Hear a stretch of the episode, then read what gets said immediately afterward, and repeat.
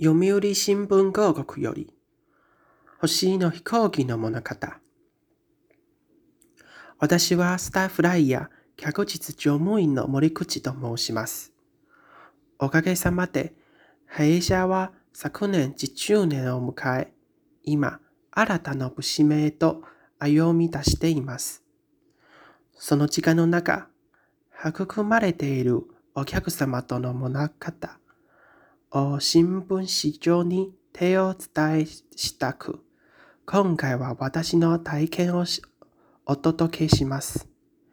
自慢話のようでお恥ずかしいのですが、ご紹介させてください。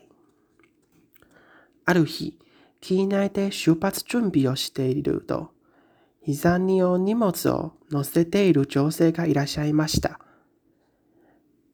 大切に抱きしめられている様子を見て、私はとっさに公設会議をし、あるお声がかけをしました。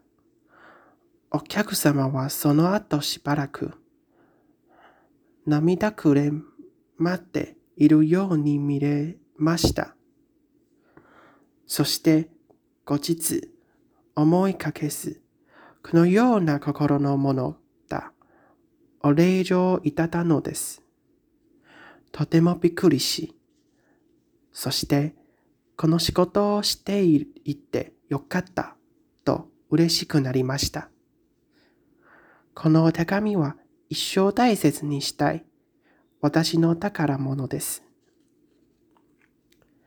先日、母の7回来て北九州へ帰省する際、家と位牌を大きな袋に入れて抱えて代償しました。